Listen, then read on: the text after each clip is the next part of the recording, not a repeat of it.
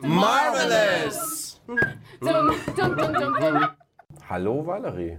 Hallo Martin. Warum sitzen wir schon wieder hier? Ja, wir haben uns heute einen neuen Charakter aus dem MCU genommen. Zum Marvel Cinematic Universe. Ja, Ja. ich habe, ja, ähm, er wurde mir aufgedrängt. Aber ich mag ihn. Aufgedrängt. Ja, so ein bisschen. Ich habe vorgeschlagen, dass das eine gute zweite Folge wäre. Gut. Weil das meiner Meinung nach echt ein Charakter ist, der von ganz vielen unterschätzt wird. Ja, in meiner Vorrecherche ist mir das auch aufgefallen. Ja, wie, warum übersieht man ihn? Wer ist er? Also Es geht um Clint Barton, aka Hawkeye. AKA? Oder auch Ronan. Ja, wunderbar. So sieht's aus. Hawkeye. Ja. Ja, Gut, du, hast, du meintest, du hast Recherche betrieben und festgestellt, dass er auch unterschätzt wird. Wie hast du ihn davor eingeschätzt? ich fand ihn immer unattraktiv. Also jetzt nicht Äußerlich? körperlich, Oh, okay, äußerlich, nee, nee, sondern okay. ich, ich fand ihn immer, immer blass. Tatsächlicherweise. ja, es liegt auch daran, dass er einfach auch nicht viel Platz bekommen hat in den Filmen. Ja, Das ist so das, was ich immer ein bisschen schade fand. Und deswegen habe ich es umso sehr gefeiert, dass ja letztes Jahr er endlich seine eigene Serie gekriegt hat. Einen eigenen Film wird er wahrscheinlich nie bekommen. Aber eine Serie ist ja auch was, womit man Ja, das jeden fand Fall ich- arbeiten kann. das fand ich tatsächlich erstaunlich. Erstaunlich, weil du ihn davor nicht gefeiert hast. Der war, mir, der war mir wirklich absolut unwichtig. Und Okay. das klingt wirklich jetzt so negativ. Dabei meine Aber ich, ich- das, ich- ich meine das gar nicht so negativ. Das ist nur, man kennt das ja. Manchmal ziehen Sachverhalte oder Menschen an einem vorbei und die hinterlassen nicht so viel. Die hinterlassen nichts auf deiner Linse. Ne? Und trotzdem ist er Teil von der Geschichte. Also ich würde dir da auf jeden Fall widersprechen, dass er, dass er unwichtig ist. Aber ich, also ich verstehe, dass er bei dir nicht, also nicht so aufgefallen ist oder nicht so im Gedächtnis geblieben ist. Aber er ist auf jeden Fall einer der wichtigsten Charaktere, würde ich fast sagen, weil er das Team der Avengers schon irgendwie in gewisser Art und Weise zusammenschweißt. Also ähm, äh, wann hast du das letzte Mal Age of Ultron gesehen? Avengers, kannst du dich noch dran Zwei erinnern? Jahre. Okay, ja. Zwei Jahre her. Also bei Age of Ultron merkt man das ja auch ganz krass, dass die, dass die Helden so ein bisschen am, am Verzweifeln sind und einen Rückzugsort brauchen. Und man da das erste Mal so erfährt, wer auch Hawkeye ist, weil Hawkeye spielt davor, spielt er eigentlich eher so eine Rolle von so einem Bachelor. Er ist irgendwie unabhängig und es werden auch im, am Anfang von Age of Ultron werden auch so Scherze unter den Helden gemacht, so ja, Barton, du brauchst meine Freundin und so. Und er so, ja, ja, brauche ich. Und dann stellt sich aber im Laufe des Films stellt sich heraus, dass er eine komplette Familie hat, die aber halt aus den Akten von Shield rausgehalten wurden. Und äh, gibt halt da auch den Helden irgendwie so, so einen Unterschlupf und äh, zeigt ihm irgendwie auch so, was familiäre Werte sind und dass man irgendwie einen schönen Zusammenhalt irgendwie hat und gibt den ganzen Helden ja auch ein krasses Vertrauen entgegen, weil er so sein, sein geheimes Leben denen, denen offenbart. Ich glaube, das war auch letztendlich ähm, in der Vorbereitung für die äh, jetzige Folge der ganz kleine Wandel, der sich bei mir so ein bisschen bemerkbar gemacht hat.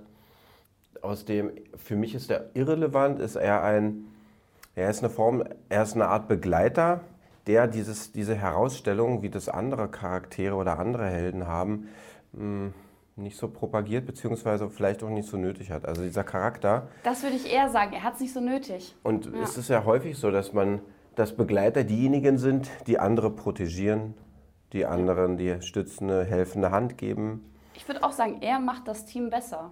Ja, Deswegen war es auch so, dass er vielleicht auch lange, dass er nie wirklich einen eigenen Film gebraucht hat, weil er eben einfach in diesem Team der Avengers so gut agiert und äh, er verhilft denen auch zum Sieg. Also ich weiß nicht, ob du dich, äh, ob du das mitgekriegt hast, damals als äh, Infinity War rauskam und dann irgendwie alle Leute sich so auf Endgame gefreut haben, so die Zeit dazwischen, da gab es mega viele Memes, ähm, die so Theorien aufgestellt haben, weil in, in Infinity War, Achtung Spoiler, haben ja, sind ja sehr viele gestorben und haben ja, äh, also sind ja, äh, haben ja verloren gegen Thanos. Und da haben dann ganz viele so Theorien aufgestellt, so im ersten Avengers hatten sie Hawkeye, haben gewonnen. Im zweiten Avengers hatten sie Hawkeye, da haben sie gewonnen. Hm. Im dritten Avengers hatten sie nicht Hawkeye, Hm, okay. daher verloren. Und dann haben die Fans schon in dem Endgame-Trailer gesehen, Hawkeye ist wieder drin, also Er kann- werden wieder gewinnen. Ja, okay, ich, verstehe. Also man braucht ihn quasi in diesem Team, damit äh, die Avengers erfolgreich sind. Hm, Ja. Aber genau die gleiche Theorie gab es auch, dass äh, Captain America im ersten Avengers äh, keinen Bart hatte, im zweiten Avengers hatte er auch keinen Bart, bei Infinity War hatte er einen Bart, da haben sie verloren. Dieser Klass, klassisch, klassischer Nerdism. klassischer Nerdism. Äh, aber wie auch immer. Ähm, trotzdem die Frage, welche Mission hat er denn? Was, welche, welche, welchen inneren Aufträgen, welcher, welche Motivation steckt hinter diesem Charakter? Das ist mir bis heute nicht wirklich klar. Nicht klar. Nee. Na, ich würde eben sagen, das, was ich vorhin gesagt habe, dass eben diese gerade diese familiären Werte und dieser Zusammenhalt, dass er das Team einfach nochmal anders zusammenschweißt und auch einfach so einen moralischen Kompass noch mit dabei hat, den er aber tatsächlich verliert. Aber die Buddy-Movie-Momente liegen ja dann trotzdem auch bei anderen Charakteren. So, ne?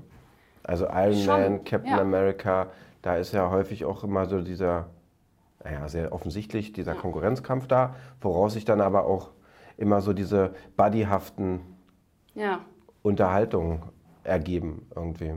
Das hatte er ja nicht so, soweit ich mich erinnere, Das, oder? das hat er auch, aber wie gesagt, er ist halt irgendwie in den Avengers-Filmen ist er doch ein bisschen eher untergegangen, weil er eher so ein, so ein Sidekick ist, als dass er irgendwie so ein Main-Character äh, Character wird. Ähm, ja, aber ich, also ich finde auch, dass er einfach auch eine krasse Vorbildfunktion hat, allgemein für, für die ganze Welt im MCU. Also Das so angenommen, erläutern. ja, mache ich, natürlich.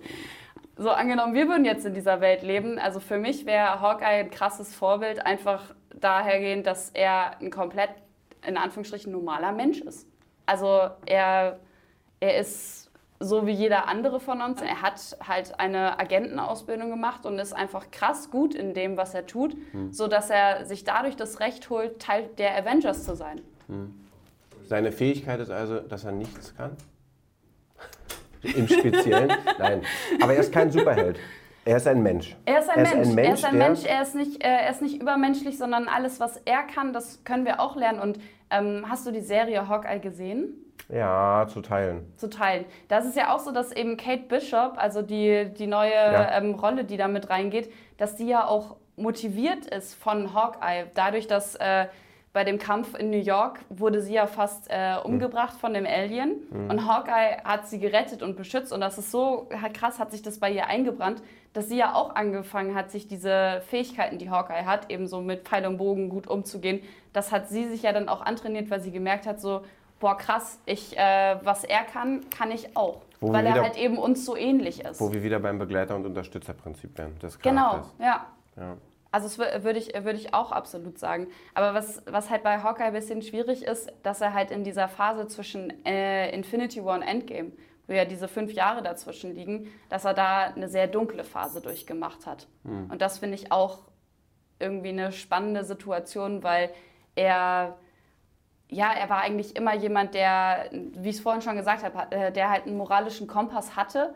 Und in dem Moment, wo ihm seine ganze Familie weggenommen wurde, seine, seine Frau, seine Kinder, in dem Moment er einfach krass in diese Trauer versinkt und einfach nicht mehr weiß, äh, wie, wie er sich helfen kann. Das ist die Ronin-Phase. Genau, das ist da, Die- wo er Ronan, zu Ronan Die wird. ich, die finde ich tatsächlicherweise am schwierigsten und auch mit als am langweiligsten von allem.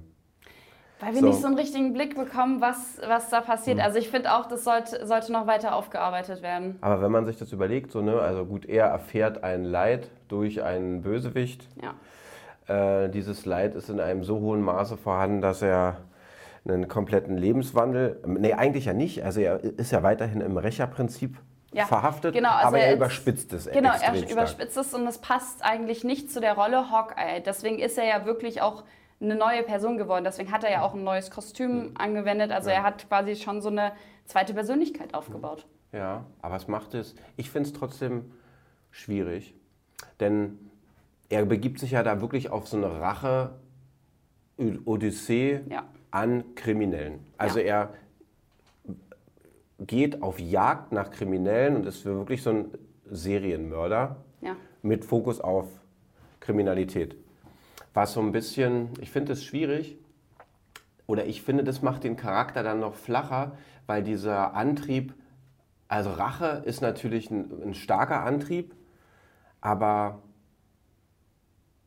Kriminelle nur zu töten, weil sie Kriminelle sind, ist so unfassbar flach. Das ja, ist stimmt. sozusagen Also er sieht sich halt irgendwie so nach, nach Gerechtigkeit. da, wo anderen einen Background gegeben wird und Motivation gegeben wird, da ist dann, das, das nimmt er den Menschen weg, indem er sie ausschließlich als kriminell definiert und aus dem Weg räumt. Das finde ich, das ist, das ist, ist auch eine schwierige. Also ist, ich, ich weiß, was du meinst mit flach, aber ich finde trotzdem, dass das irgendwie noch viel mehr zeigt, irgendwie wie auch wir Menschen uns manchmal in diesem Tunnel versinken. Also er hat ja wirklich einen kompletten Tunnelblick, weil er auch einfach diese Trauer nicht wirklich zulassen kann.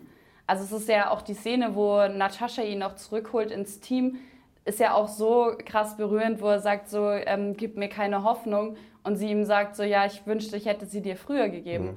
Und wo man wirklich merkt, er hat sich überhaupt nicht damit auseinandergesetzt, dass halt seine Familie ähm, gestorben ist.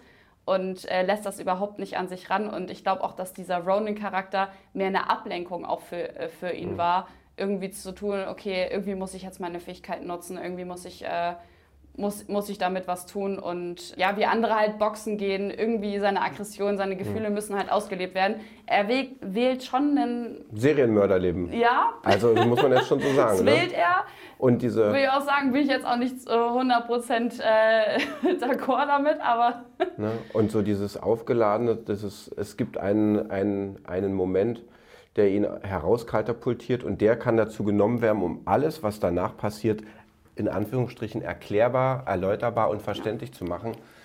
Aber durch die Welt zu marschieren und Menschen umzubringen und meine, er bezieht sich ja da, oder dieser Name Ronin steht ja für einen Samurai, der ohne Herr ist. ja, Ne, das spricht ja auch noch ein bisschen auf einer zweiten Ebene über seine Verlorenheit ja. und darüber, dass er da ein Charakter ist, der, der äh, alle Zügel hat fallen lassen in vielen Bereichen. Aber trotzdem, also das, ich finde das auch eine schwierige, eine schwierige Komponente. Tatsächlich sind Menschen ja manchmal so.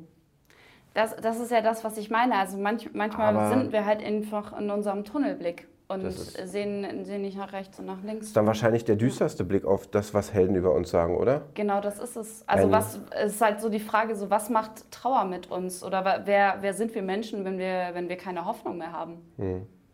Sind wir dann Serienmörder? Werden wir? Je, jeder in seinem eigenen. Womöglich. äh, Also man- es gibt ja im Leben von Menschen Klickmomente, Ja. die äh, zu, zu gravierenden Veränderungen führen oder Eindrücke, die zu, zu, zu gravierenden Veränderungen führen. Das wird aber nicht großartig aufgearbeitet im MCU, ne? Also es wird schon äh, in der Serie schon ein bisschen behandelt, Hm. aber ich finde, mir fehlt auch noch viel zu sehr die Story irgendwie, wie genau Hm. er sich entschieden hat, irgendwie zu Ronan zu werden, sondern man merkt, in der Serie merkt man halt mehr so, dass er so jetzt heimgesucht wird von Hm. seiner Vergangenheit, weil jetzt hat er ja seine Familie wieder und ähm, kann dem aber halt nicht so entkommen, was, was er halt damals. Das erlebt macht, hat. das macht, finde ich, auch ein bisschen so die restlichen Charaktere, die dann ja mit ihm weiter Umgang pflegen, so ein bisschen schwierig. Also würdest du in deinem normalen Ja, Leben mit jemandem, der Folter, Folterwesen ist oder ein Folter, eine Leidenschaft für Foltermethodiken hat und die auslebt, mit dem möchte man doch eigentlich nicht umgeben. Das kann Ja, man doch nicht entschuldigen. Bis auf die, bis auf ne? die Avengers, äh, ich weiß nicht, wie viel er seiner Frau erzählt hat, wissen, äh, also die Welt weiß nicht, wer Ronan ist. Ja. Man kennt nur Ronan, aber man weiß nicht, dass das halt eben Clint Barton war. Also weil das am Anfang von der ersten Folge taucht ja das Kostüm auf und Kate Bishop hat das aber aus Versehen an und alle denken, das wäre jetzt Ronan, weil keiner halt eben weiß, was das Gesicht äh, dahinter ist. Also könnte man vermuten, dass Hawkeye, je nachdem was passiert, einen schwierigen moralischen Kompass besitzt. Ja, Das macht der, ihn der auch ändert. Das, auch das, das, macht ma- ihn menschlich. noch viel Ja. menschlicher als schon, dass er keine, keine Superkräfte hat. Und ich würde halt eben auch sagen, dass er wichtig ist, weil er eben auch das, äh, das ganze Team der Avengers eben so vermenschlicht. Also er bringt halt, bringt halt diese Komponente irgendwie noch mit rein, also weil da einfach doch ja Götter drin sind oder Captain America und Iron Man und Hulk, die ja doch alle ein bisschen, bisschen anders gepolt sind und er vermenschlicht das alles. Hat die menschliche Komponente ähm, eine Rolle gespielt beim ersten Avengers-Film, als Loki ihn auf seine Seite ge gehext Ja. hat. Auf jeden Fall, weil das zeigt ja auch eben, dass wir, dass wir Menschen irgendwie auch uns schneller vielleicht kontrollieren lassen. Hm. Das ist eine interessante Frage. Aber ich, also ich, ich denke mal, ein Tor wäre schwieriger halt eben äh, beeinflussbar gewesen. Deswegen ein Ironman. Wäre Ironman das passiert? Hm, weiß ich Ja. nicht. Aber auch damit musste ja eben Hawkeye leben, dass er halt dieses, äh, dieses Mindgame irgendwie dann hatte und äh, sich selber auch nicht mehr erkennen konnte.